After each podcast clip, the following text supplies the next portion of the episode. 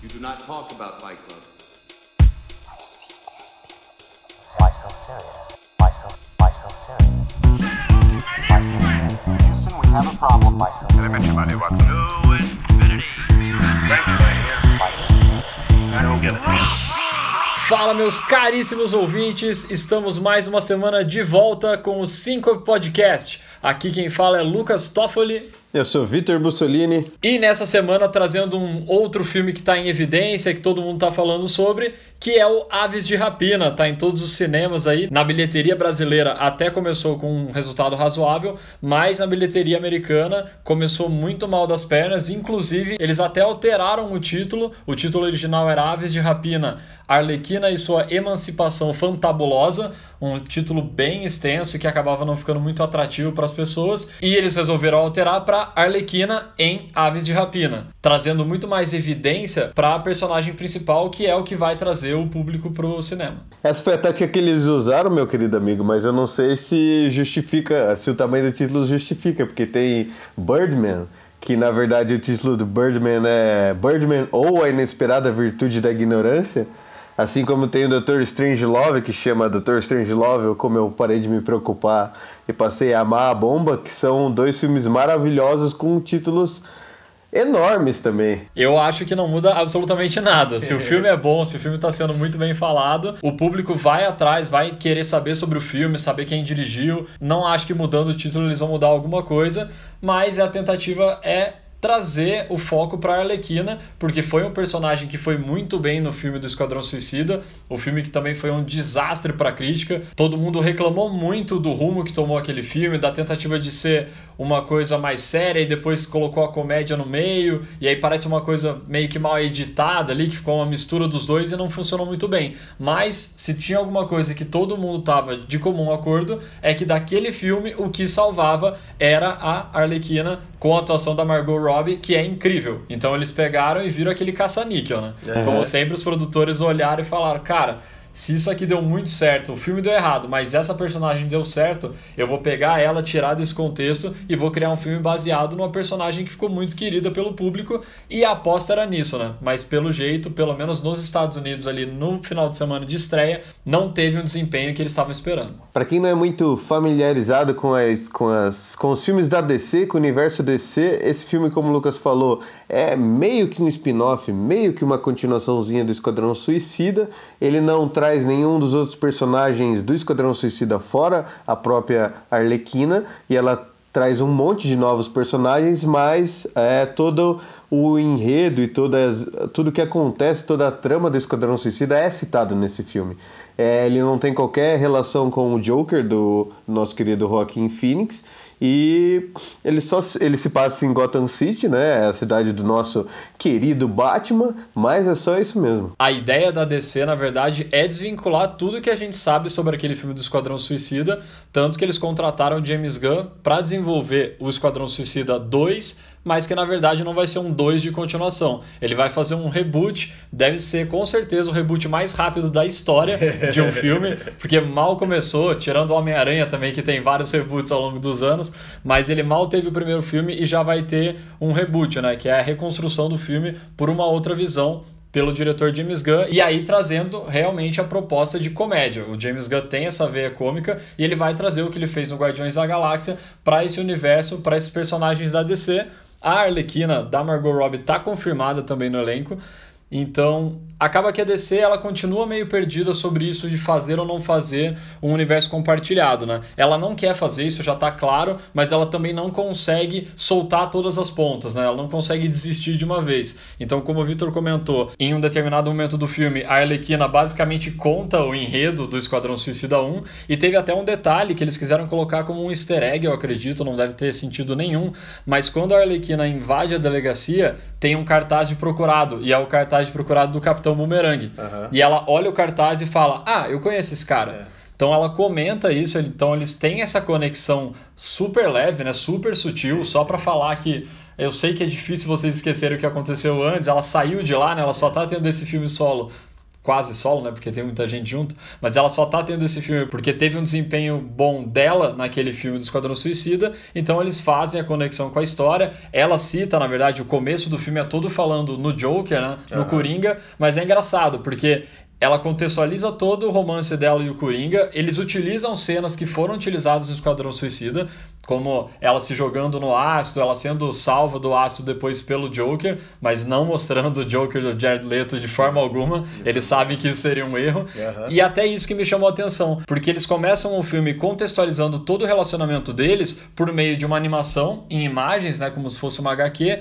Só que o Coringa que eles retratam lá não tem nada a ver com a caracterização do Coringa do Jared Leto. E nem com nenhum outro. Ele tem total a caracterização do Coringa nos quadrinhos. Sim. Então eu achei até esquisito. Eles realmente não queriam fazer nenhum vínculo com aquele Coringa do Jared Leto, que foi extremamente criticado. Então eles não colocaram nada, nada, nada relacionado a isso.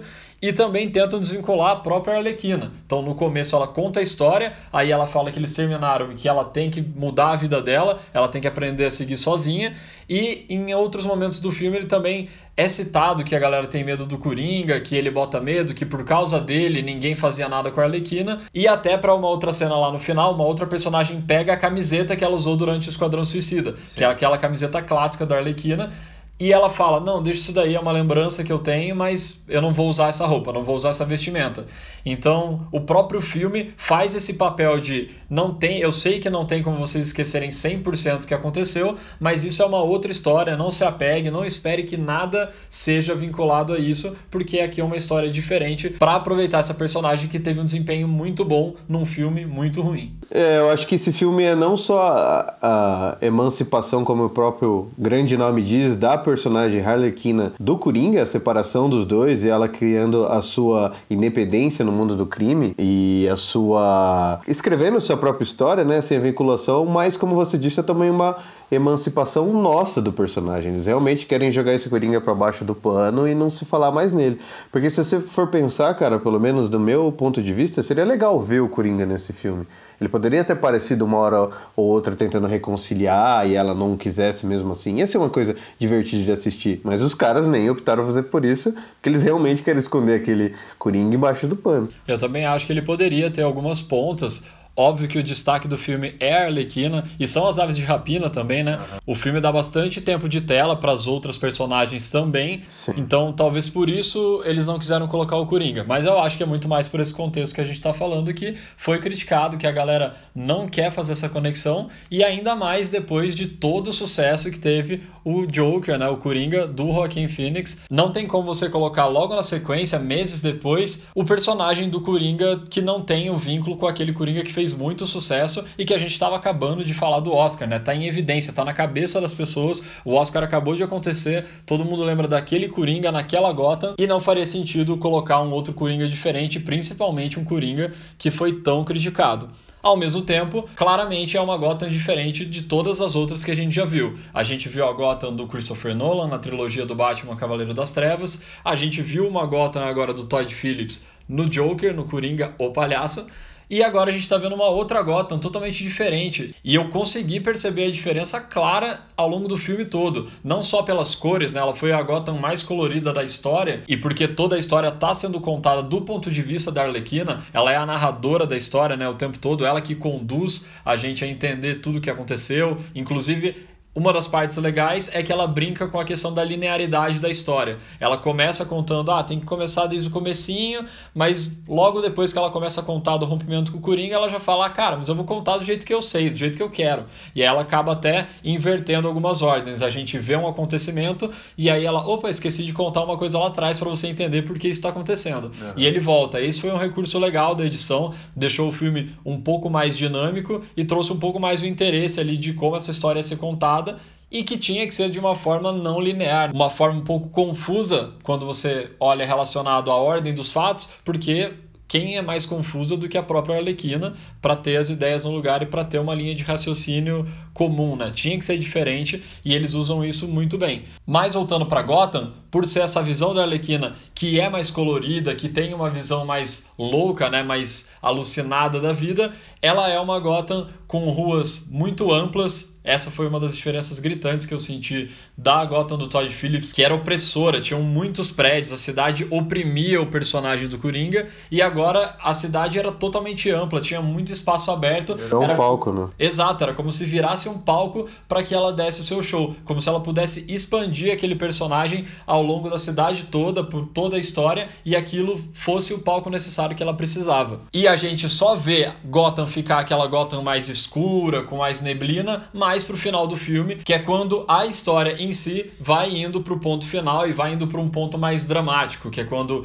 todas as aves de rapina têm que se juntar, elas têm que vencer todas as diferenças que elas têm para conseguir se juntar e sair vivas ali do cerco que foi armado em torno delas. Nessa hora, a gente tem a Gotham mais escura, mais sombria, mas mesmo assim, não é a Gotham que a gente viu na trilogia do Batman, nem do Todd Phillips e nem na série Gotham. A série Gotham usava e abusava das fumaças, então era neblina até quando você estava dentro dos ambientes, dentro da delegacia, você conseguia ver uma fumaça que deixava tudo mais distorcido, tudo mais frio, você sentia essa sensação de frieza, né, de abandono, ao mesmo tempo que também deixava tudo um pouco mais sombrio, com um tom mais de medo. E além disso, utilizava-se muito também aquelas luzes, como eu comentei que aconteceu no Era uma vez em Hollywood, quando o personagem do Brad Pitt entra naquela cabana e a gente só vê a iluminação pelas frestas da madeira. Lá eles não usavam por frestas de madeira, porque Gotham é uma cidade metropolitana, mas eles usavam muito aqueles vitrôs acima das janelas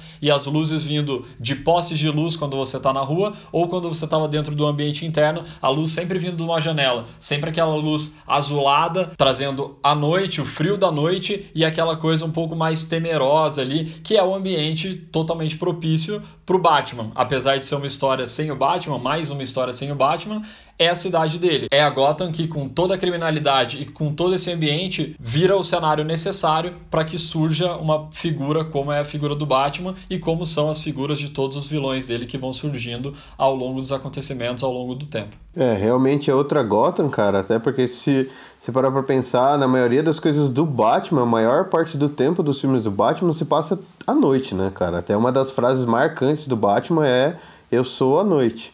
E nesse a gente vê a maioria do filme se passando do dia. Então, realmente, como você falou, é um palco da Harlequina mesmo. É a visão dela da cidade, é a visão dela da, da, da história, dos próprios vilões e tal, é tudo relacionado a ela. Você comentou do uso da fumaça, você pode ver que o uso da fumaça nesse filme não é tão dramático, não é tão é assustadora, vamos dizer assim, como eles usam nos outros filmes do Batman, mas no momento que eu lembro do uso da fumaça, para você ver a diferença, quando a Harlequina entra com aquela lançador de granada, que ela na verdade ela tá lançando bomba de fumaça e tapetinho de jogar cinco Marias, não sei se você lembra disso. Sim.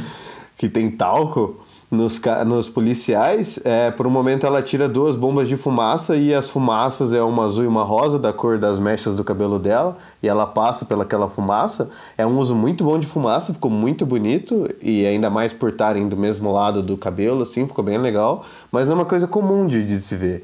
Então realmente é um filme que se passa dentro da cidade do Batman, mas acabou virando a cidade da Harlequina nesse filme, né? É totalmente a visão dela. Então a fumaça também é utilizada para a questão da arte, né? Como que eu vou mostrar na tela toda essa visão, como que ela vê aquela cidade. Então as roupas da Arlequina sempre são muito chamativas, tem muita cor. Ela usa uma, até usa uma jaquetinha que parece da Xuxa, aquelas paquitas da Xuxa, toda cheia de lantejoulas e brilhando. Ela usa um macacão também que é mais laranja ali, a, a blusa dela também um rosa choque, tudo trazendo essa imagem de alegria misturada com loucura, que é a vida da Arlequina. E aí trazendo para esse ponto do design de produção, né, ou da direção de arte, foi um trabalho fenomenal, tanto na questão da fumaça que o Victor comentou, quanto na caracterização dos lugares. Toda essa cena que ela invade a delegacia, que ela vai atirando em todo mundo, ela também tem uma outra arma que ela atira e ele explode um monte de confete e serpentina e fica uma coisa muito festiva. Então, apesar de ser uma violência, né, ela pega uma marreta, ela amassa a cabeça dos caras em algum momento, isso não é tão mostrado, não é isso que fica evidenciado, é muito mais essa alegria dela de fazer as maldades, né, de ser meio louca e inconsequente, ao mesmo tempo trazendo todo esse aspecto colorido de uma vida feliz, de uma vida cheia de festa. de uma festa sem fim, que é o que acontece na cabeça dela e é o que ela tenta fazer desde que ela decide que ela não vai mais ser submissa a ninguém, que ela não vai mais ser submissa ao Coringa e que ela pode ter a vida dela. E isso se estende inclusive até o vilão do filme, porque o próprio vilão do filme também não é aquele cara soturno, ele não é o Coringa do Rockin' Phoenix, que é um cara perturbado, que é um cara que você tem medo, né? Que você vê na cara dele que é um psicopata. Ele também não traz nada relacionado ao pinguim dos filmes do Tim Burton também, que tem aquele aspecto nojento, que você tem asco daquele personagem. Pelo contrário, né? O vilão, na verdade, ele é todo fresco, ele também ele tem nojo das coisas, ele tem vários toques ali, várias manias, e ele também só usa roupas extremamente coloridas, apesar dele ser o máscara negra, ter uma máscara totalmente preta, é o único momento talvez que você consiga ver ele como alguém intimidador e de botar medo, assim, de utilizar a escuridão a seu favor. Na maior parte do tempo, ele tá feliz, ele tá levando as coisas que são coisas terríveis, né? Ele esfola a cara das pessoas, mas ele tá levando isso uma, de uma forma leve, de uma forma também colorida. A boate dele cheia de luzes vermelhas, azuis, mostrando essa questão de festividade. E os únicos momentos em que você consegue ter tons mais sóbrios é quando ele veste a máscara mais pro final do filme, mas também quando ele tem uma cena na boate que ele começa a ficar bravo porque a Arlequina sumiu com o diamante que ele precisa, que ele quer ter. E aí ele começa a ver alguém dando risada, e ali que mostra a parte mais psicopata dele também, né? Como ele também não é um vilãozinho tão tranquilo assim. Que ali ele fica irritado com o fato da mulher estar tá sorrindo e ele já acha que ela tá debochando dele e tenta humilhar ela. Isso também é muito importante pro desenvolvimento da personagem da Canário, que vê que ela não pode só aceitar também ser uma capanga dele, né? Ser a motorista dele, porque ele também é um cara totalmente psicopata, que quer dominar tudo, que tem até uma posição de certa forma machista. Isso é um assunto que fica subliminar no filme, né? Ele não tenta deixar escancarado na tela, mas só de ser um filme de anti-heroínas, né? Porque não dá para falar que elas são heroínas tipo a Mulher Maravilha, elas são vilãs que acabam se tornando pela situação heroínas de certa forma, as heroínas, né? não dá para dizer que elas fazem pro bem de ninguém, né? Pro bem de Gotham, elas fazem pro bem delas mesmas. Mas por isso não fica tão escancarado na tela que seria uma revolução feminista contra a opressão de Gotham. É muito mais leve que isso, é muito mais pro lado da loucura da Arlequina e do acaso das situações gerar um cenário onde aí sim elas precisam praticar a empatia umas com as outras para conseguir sair de um problema muito maior do que aquele. E aí o final do filme também se encaminha para uma coisa mais feliz, mais alegre e que ali no final elas tomaram a decisão certa em se juntar para conseguir vencer todas as adversidades que estavam aparecendo naquele momento. Exatamente, elas não são, elas são anti-heroínas, né? Essa, esse filme mostra a origem delas, como elas começaram a combater o crime. E eu digo isso porque no final do filme mostra que tanto a Canário contra a Caçadora e contra a Detetive René se juntam e formam a, as aves de rapinas, né? As três são, na verdade, a Arlequina acaba não se incluindo. E se você lembra, da, da, acho que uma referência fresca que todo mundo tem dessas personagens, alguns anos atrás passava na TV Globinho a Liga da Justiça, e por um momento ela vira Liga da Justiça Sem Limites, que é quando uma cambada imensa de personagens da DC se junta à Liga da Justiça para combater inimigos mais fortes. E essas três personagens aparecem, tanto a Canário, que está caracterizada de uma forma totalmente diferente, que eu achei bem mais legal a forma que ela foi caracterizada aqui. Eu acho que todo o grupo ficou bem equilibrado, assim, de, de, de etnias e de. É, os cabelos são todos diferentes, e eu acho que esse é o ponto mais importante desse filme, quando você estava falando sobre é, é, anti-heróis e heroínas. Podemos chamar elas de heroínas. Dentro do filme elas são as heroínas, são as quem salvam. Tudo bem que elas são anti-heroínas pelos métodos, mas elas são as heroínas. É muito importante para as meninas que estão crescendo, é, para todas as meninas, na verdade, verem, é, se verem refletidas na tela. Né? Então, um filme desse que abrange quatro heroínas e cada uma delas tem características diferentes, tem mais chance de é, mais meninas diferentes se verem na tela. Isso é muito bom, crescer com crescer se vendo representado na tela é muito gostoso e faz muito bem para a infância. A gente está acostumado com isso, por a gente ser homem, crescer a vida inteira vendo caras sendo super-heróis na tela e tal, mas essa época que a gente vive agora do cinema de super-herói tá pensando é uma coisa que nunca foi pensado antes, que é as meninas que estão assistindo também. Por exemplo, o filme da Mulher Maravilha foi maravilhoso e eu aposto que as meninas que cresceram que tiveram a chance de ver esse filme na infância ficar vão ter outra assim, tem uma heroína para se ver na tela. E esse é mais um exemplo. E isso foi confirmado na nossa experiência de assistir no cinema, né? Tinha muitas meninas assistindo, muitas meninas mais novas, e elas vinham com todas as piadas, elas vibravam nas cenas de ações. Eu, eu tenho isso como exemplo muito forte por causa da minha irmã, assim. É, ela sempre gostou muito das, das cenas que tinha as mulheres. É importante para elas, como é importante para todo mundo essa representatividade.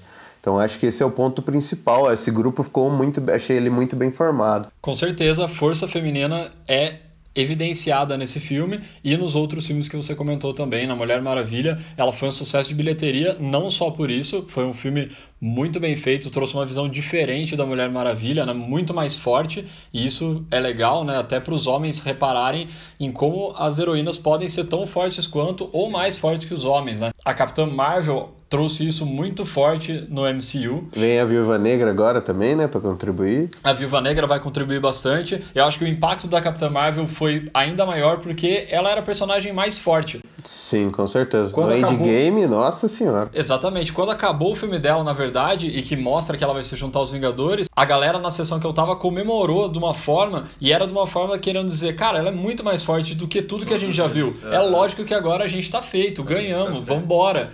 E isso é comprovado também no Vingadores Ultimato, quando ela começa a destruir aquelas naves, atravessando as naves, ela tem um poder muito além do que podem ter o Homem de Ferro, o Capitão América. Isso com certeza é muito importante e que também é visto no filme das Aves de Rapina, porque naquele cenário elas são heroínas e elas conseguem desempenhar bem essa força e essa independência que cada uma tem. Todas são independentes, têm as suas razões e suas motivações e elas conseguem levar isso para frente.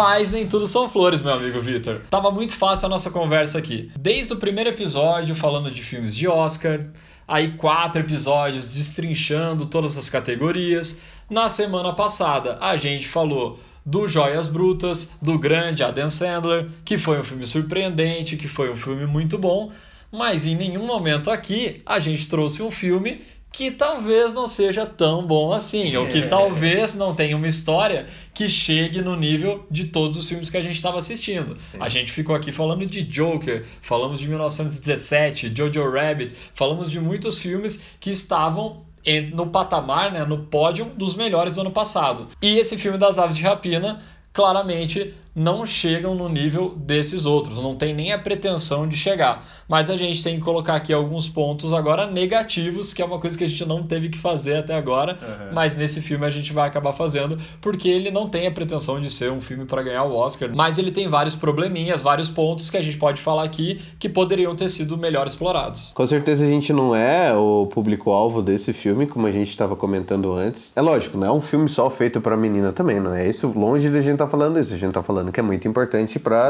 as meninas e, claro, que pode ser um entretenimento maravilhoso para os homens também. Foi E pra gente, pra gente que gosta de histórias em quadrinhos e gosta de acompanhar a DC e a Marvel, ele era um filme. A gente era sim um público-alvo desse filme. Porém, alguns pontos foram explorados de uma forma que a gente pensou, conversando agora depois, cara, isso aqui poderia ser diferente. E- Esse ponto aqui podia ter explorado de outra forma para deixar o filme mais interessante. E aí esquecendo toda a questão da temática dele, para deixar o filme pensando tecnicamente no roteiro, na história e no que a gente está vendo na tela de uma maneira mais interessante e mais cativante para o público. É, mas eu digo no, no sentido de algumas escolhas, assim, principalmente o humor. Pelo humor que esse filme carrega, eu vejo que as piadas não são pesadas. Por exemplo, as piadas não são igual ao Guardiões da Galáxia, que eles fazem uma piada sobre roubar a perna do cara lá. Que é uma piada, de certa forma, é uma piada diferente, assim, uma piada que um humor um pouco negro. Essas piadas aqui são para um pessoal mais novo.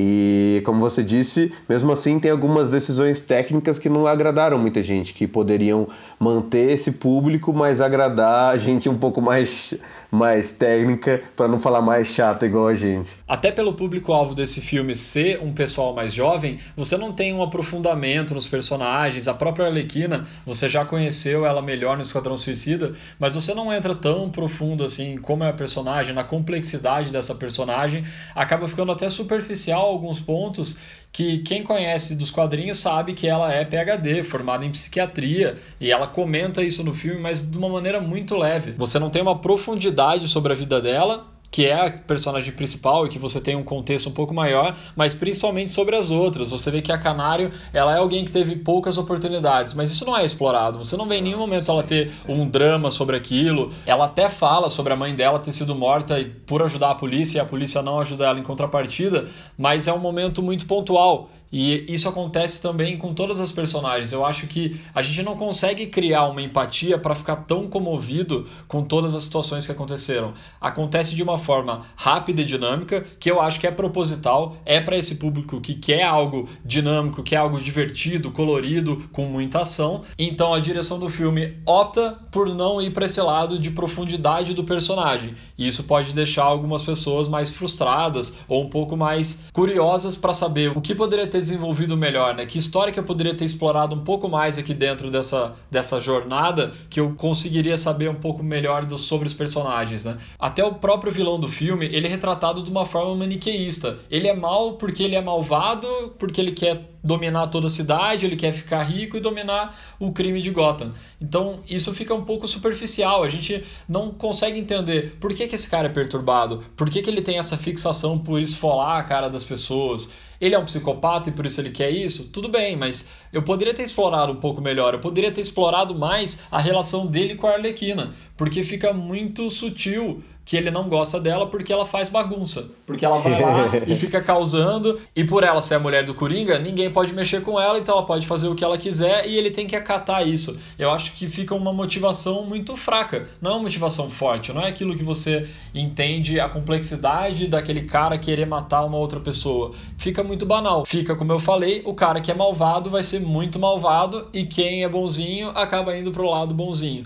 Então, esse tipo de divisão que eles fazem no filme acaba deixando a história um pouco mais fraca. Não quer dizer que a história fique ruim, mas ela fica com uma profundidade menor e acaba deixando um pouco menos de detalhes e uma história muito mais superficial do que ela poderia ser. Cara, esse é um ponto muito, muito bom quando é bem explorado, quando as motivações e a história do vilão são boas, porque você acaba até repensando de que lado que você está na história. E quem fez isso muito bem foi a Marvel. O melhor exemplo é no Pantera Negra, porque a história do vilão do Pantera Negra, quando ele chega e conta o porquê que ele está ali, ali porquê que ele está desafiando o Pantera e tal, você, acaba pensando duas vezes, né? No que você pode não concordar com os métodos do cara, mas um vilão que traz essa, essa história não fica só por ser mal mesmo. E outro exemplo é o, o, próprio Thanos também, que por mais que o método dele seja mais radical, você até pensa, putz, o universo realmente está morrendo do, pela quantidade de pessoas, você não...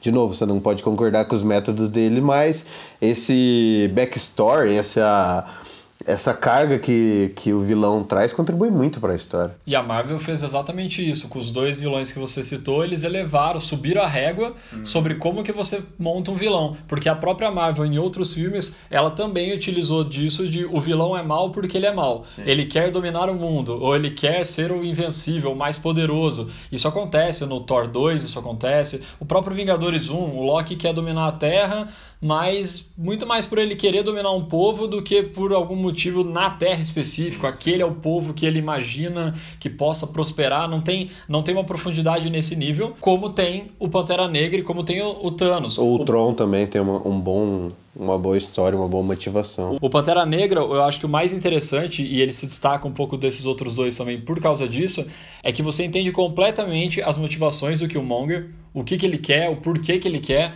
E quando você vê como aconteceu a história, como o pai do Pantera Negra puniu o irmão dele na época e deixou o Killmonger para trás sozinho, vivendo uma situação de pobreza, de preconceito, como ele teve que superar tudo aquilo para conseguir chegar e se impor, né? E falar, eu também tenho direito a esse trono. Então, lógico que a vingança nunca é o lado certo, então por isso ele é um vilão. O Killmonger, ele, o que ele quer fazer é dominar o mundo, ele quer usar a tecnologia de Wakanda para dominar os outros povos, porque ele sabe que é uma raça superior, né? O que é uma tecnologia superior que pode fazer com que ele se imponha pela força e pela tecnologia em cima de todos os países do mundo. Então a motivação dele no final é para um objetivo ruim. Porém, o porquê que ele pensa tudo isso e quais foram os acontecimentos que levaram ele a ter esse tipo de pensamento, você consegue criar empatia. Você consegue ver que aconteceu um erro lá atrás que não foi reparado no momento certo e que por isso ele chega nesse ponto. O próprio Pantera Negra assume isso no final, quando eles estão conversando ali que o Killmonger tá quase morrendo ali vendo o pôr do sol.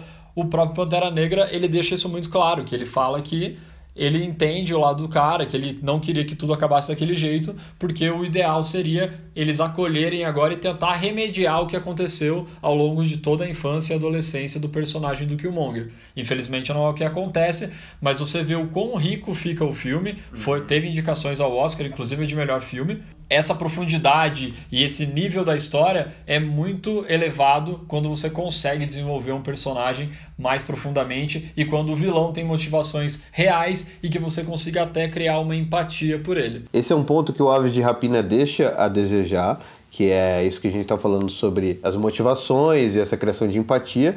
Porém, por outro lado, eu acho um ponto muito positivo e talvez o ponto alto do filme é a caracterização de todos esses personagens. Da Gotham a gente já comentou, mas agora falando do design de produção e da direção de arte dos personagens são todos muito bem feitos. Esse próprio o próprio Máscara Negra que o que eu conheço de, de quadrinho só lembro que ele tem que ele veste um terno de mafioso branco e tem uma máscara preta, era tudo que eu sabia do cara.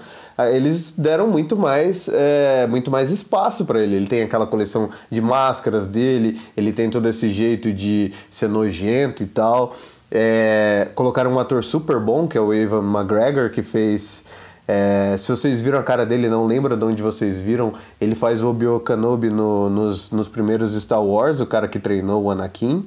Ele também faz Peixe Grande, que é um filme que uh, nós dois gostamos bastante. Tá no meu top 5 de filmes da vida. Então, e ele faz Transporting também, que é um filme que tá no meu top 5 filmes da vida. Então, ele tem, ele tem muitas características assim, ele é muito bem, ele é muito bem exibido no filme. Ele pode não ser muito bem uh, aprofundado, mas ele é muito bem exibido. Tem toda aquela tensão no ar com o Victor Zaz, que não fica claro se eles estão num relacionamento ou não, mas mesmo assim é, não vai para lugar nenhum, você não consegue criar empatia pela história do cara, ele é só mal. Assim como todas as outras as outras personagens do Ave de Rapina, elas são todas muito bem caracterizadas, né?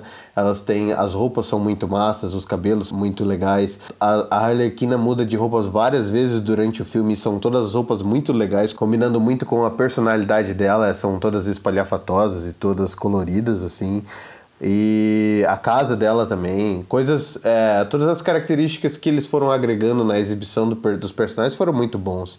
Por exemplo, a hiena que ela compra, uma coisa muito legal, que é um bicho que fica dando risada o tempo inteiro. É, as maquiagens também são muito legais, a maquiagem da caçadora é muito diferente da maquiagem das outras. E a roupa não tão espalhafatosa, até porque a Renée nesse filme é uma, dele, uma detetive, então ela tem essa roupa é, de detetive mesmo, roupa normal e mesmo assim ela está muito bem caracterizada, é um bom equilíbrio com as outras moças do, do, do, do Aves de Rapina. E acho que, na minha opinião, esse é um ponto fortíssimo do filme que eles acertaram com certeza. Com certeza a arte é o ponto mais alto do filme. A gente está destrinchando aqui a parte de Gotham, falamos também da caracterização das personagens que foi feita de uma forma excelente. O Ivan McGregor é um ator fantástico. Para quem é um pouquinho ainda mais velho, só para não deixar passar, ele é o cara que fez Mulan Rouge lá atrás, é, com a Nicole Kidman novinha também. Então, ele é um cara muito conhecido e ele tem espaço para desempenhar muito bem um papel totalmente diferente do que os papéis que ele fez nesses outros filmes que a gente citou. E eu queria falar também da questão da arte, que eles utilizaram um recurso que eu sempre falo que é uma apelação. E eu vou falar agora qual que é esse recurso. Quando você quer fazer uma arte foda, só tem um lugar para qual você pode ir, que é o circo. É, Se certeza. você colocou circo não no meio, não tem. vai ficar muito bom, vai ficar uma coisa visualmente muito bonita e nisso eles acertam com primazia tem quando chega. Dentro do circo tem com quem brincar, né? Exatamente. E a Arlequina ainda, que é de certa forma uma palhaça também, uhum. né? Então você levar eles para esse lugar do circo, que começa meio sombrio, né? Lá Sim. a parte de fora é totalmente sombria, mas quando eles entram e começa toda a batalha final, elas já escorregam por um tobogã colorido. Quando eles eles chegam lá, tem aquelas mãos que eles começam a lutar e bater com, as, com os artefatos do circo. Eles também entram num túnel que é todo iluminado. A Arlequina aparece andando de patins, eles até brincam com isso, né? Que hora que ela conseguiu trocar de tênis assim, né? E é muito bem utilizado esse recurso visual do circo, a sala de espelhos também, que é uma coisa que acaba sendo bem clássica, mas ela foi muito bem utilizada. Na série Gotham, num jeito muito mais sombrio e num jeito muito mais amedrontador. Eles utilizaram também em uma cena que tinha o Coringa da série indo atrás do Bruce Wayne jovem. Então eles utilizam a, a sala do espelho para dar muito mais medo e terror. Ali é muito mais para gerar mais dinâmica de ação, né? uma, uma luta mais intrigante e emocionante e é muito bem utilizado. E eu falo que é uma, um super trunfo, né? A carta na manga, porque a série Stranger Things na última temporada, além de ter um shopping, também colocou um circo ao lado do shopping e tem toda uma perseguição que acontece nesse circo também.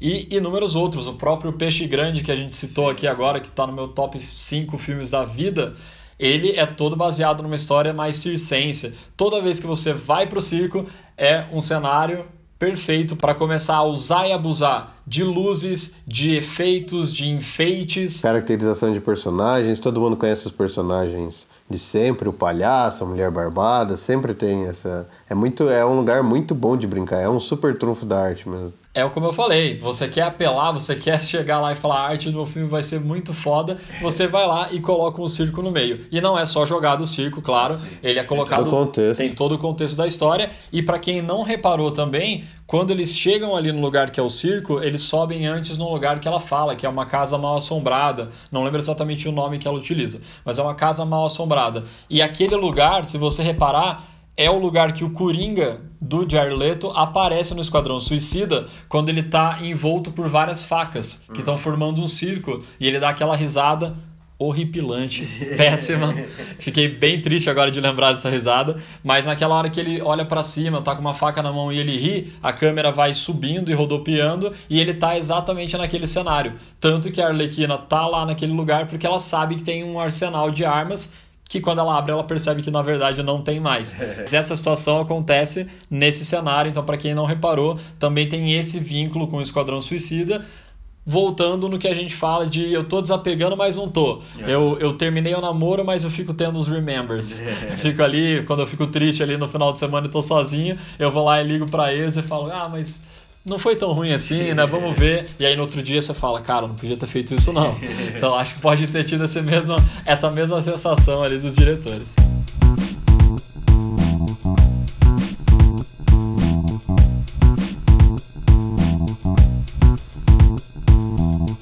Mas mesmo com todos esses pontos positivos, o filme não agrada e eu acho que são pontos de direção, cara. Você comentou sobre como a narrativa volta para trás várias vezes, repro, remostrando algumas coisas que já passaram. Eu achei isso meio repetitivo, isso meio atropelado também, coisas que a gente acabou de ver. Por exemplo, quando ela tá, quando as pessoas começam a aparecer para se vingar dela e aparece na tela é, o nome da pessoa e qual é a queixa da pessoa, isso é um recurso legal narrativo, assim, de coisas escritas na tela. Por exemplo, o Zumbilândia usa isso de uma forma muito legal. Escrever a lista na tela e tal, as, as regras e tal.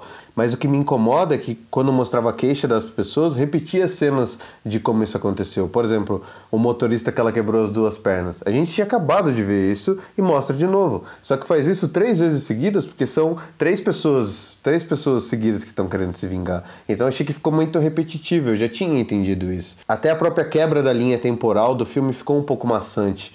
Porque, por exemplo, quando ela já destruiu toda a delegacia e está na última sala atrás da, da Cass, que é a mina que roubou o diamante, eles já falam que a mina roubou o diamante. Então você assiste um monte de cena que já passou na linha temporal, sabendo onde elas vão chegar. Então não é, não entretém, entendeu? Você não tá, não é que nem, por exemplo, Pulp Fiction, que você vai pegando esses fragmentos da história, não sabe para onde eles estão te levando, então você está sempre curioso para saber. Esse caso é diferente, você sabe exatamente para onde está indo. Vai mostrar que a menina roubou o diamante do cara na rua, engoliu o diamante, foi levada até a delegacia, todo mundo ficou sabendo. Só que ele já te conta isso antes de te mostrar, então fica chato, entendeu? Por isso que eu vejo isso como um ponto negativo do filme. É, se você pensar quando eles utilizam essa questão do recurso de quebrar a linha temporal, o mais interessante é realmente você descobrir no final da cena que ele está contando que já aconteceu, como ela se conecta com o resto da história. Ou um acontecimento que influencia na história, ou até no Pulp Fiction, que você citou,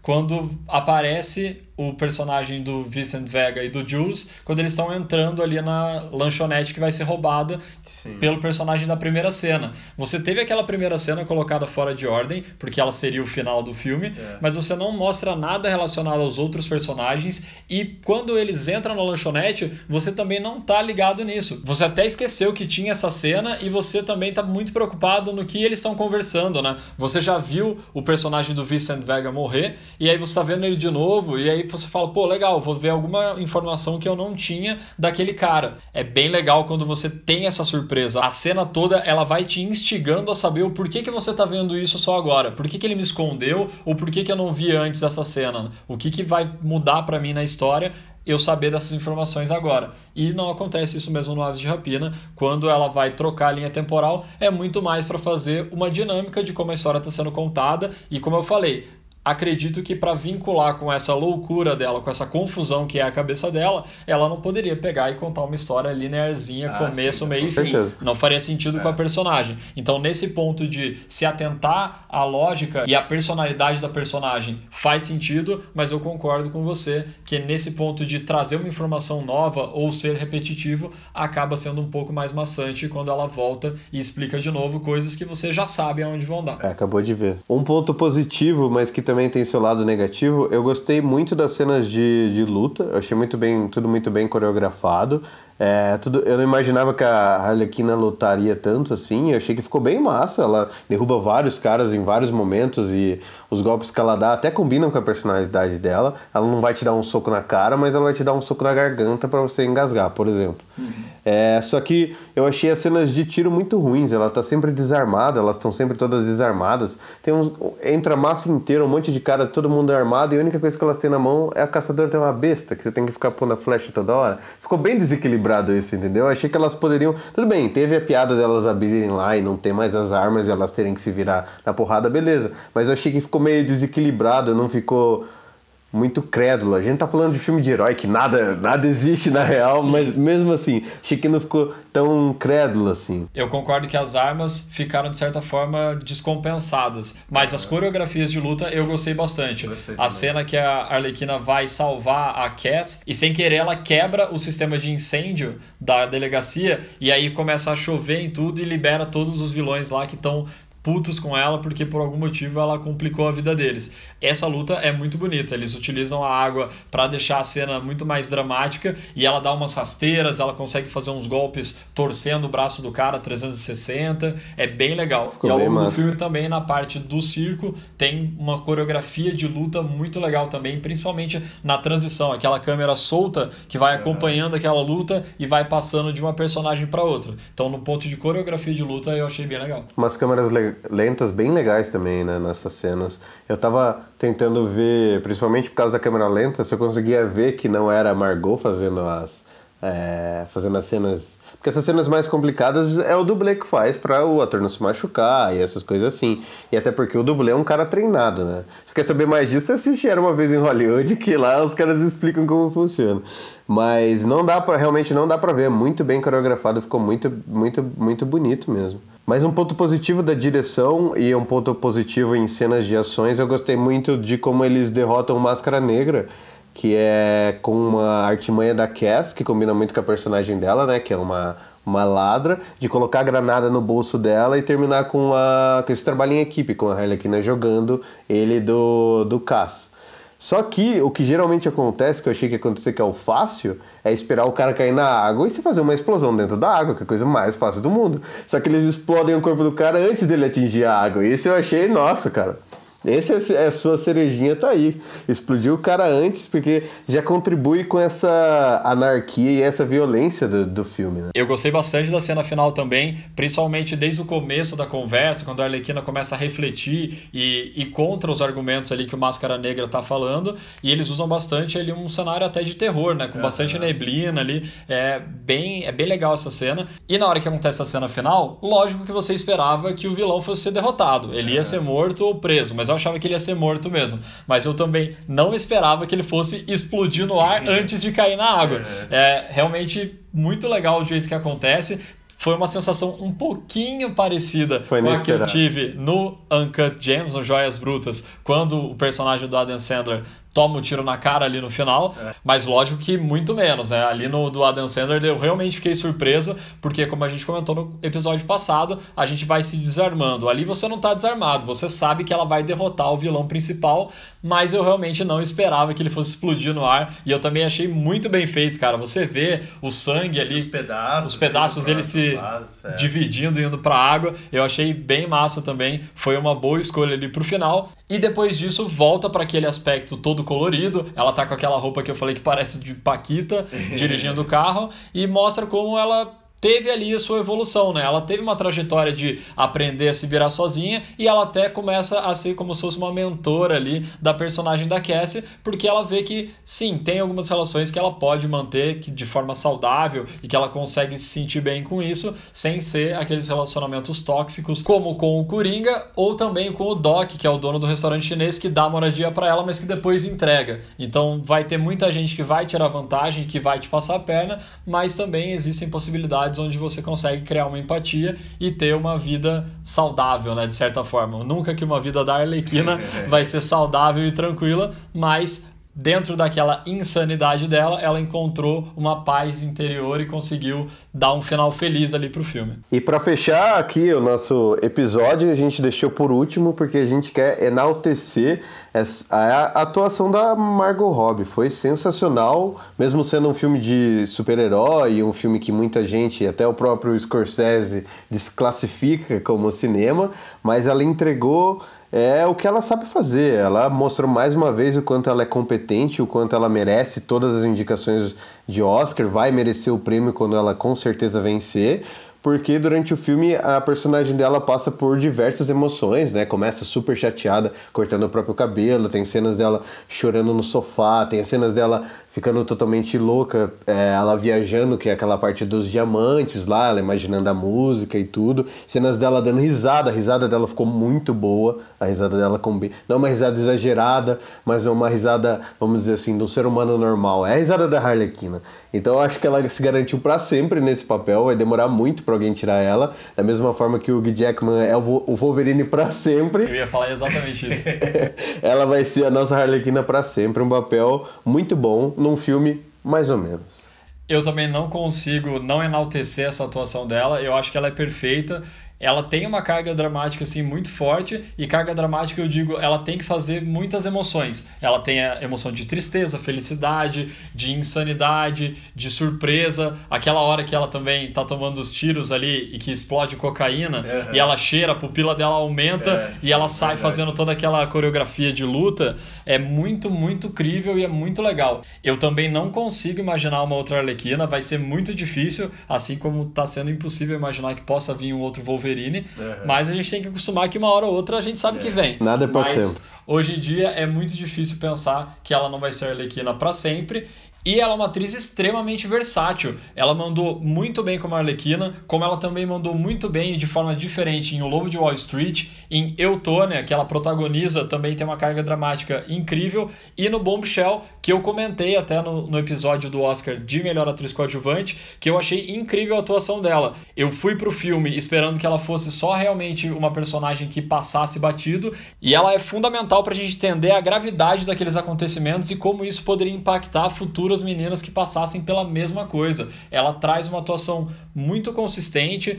Comentei também da cena que ela liga para amiga dela no escândalo para falar o que aconteceu. Ela tem trazido atuações muito boas. Concordo com você que logo menos a gente vai ver a indicação dela e a vitória dela no Oscar para melhor atriz. Isso é uma questão de tempo, porque ela tem trazido interpretações fantásticas e com uma versatilidade muito grande. E isso a gente sabe que a academia adora, que é a versatilidade de um ator para dar vida a diversos personagens com características totalmente diferentes e conseguir fazer o público esquecer totalmente que ele está vendo aquela pessoa que ele já viu numa outra pele, tendo outras sensações com outro comportamento. E ela vem fazendo isso muito bem. É só questão de tempo para ela ganhar também a estatueta dela. Eu não duvido que isso vai acontecer, como você disse, é só questão de tempo. E quando acontecer, a gente vai estar aqui para comentar e vamos estar aqui para falar. A gente avisou, ela vai ganhar um Oscar. E chegamos ao fim de mais um episódio. Muito obrigado a quem ouviu até aqui, a quem acompanhou a saga do Oscar, quem veio junto com a gente nessa retomada, falando de filmes. A gente continua totalmente aberto a qualquer feedback que você tenha, seja sobre como a gente conduz os temas, seja sobre qual tema você quer. Você quer saber de algum filme específico que vai sair ainda esse ano? Você quer saber de algum filme que já saiu faz tempo, que é um clássico, mas que você adoraria que a gente falasse sobre? Manda pra gente. É só seguir a gente ali nas redes sociais, Syncope Underline Podcast no Instagram, lá também, aqui na descrição do episódio, seja no Spotify, no Deezer, onde você estiver ouvindo, você também tem ali o nosso Instagram, o nosso Instagram pessoal também. A gente está totalmente aberto a receber dúvidas, perguntas, sugestões e fazer esse programa cada vez melhor para a gente que está fazendo aqui e para vocês que estão ouvindo daí. A gente se vê na semana que vem. Não esquece de mandar para quem você gosta. E é isso aí. Fique agora com as frases icônicas da nossa vinheta e valeu! E pica aí, motherfuckers!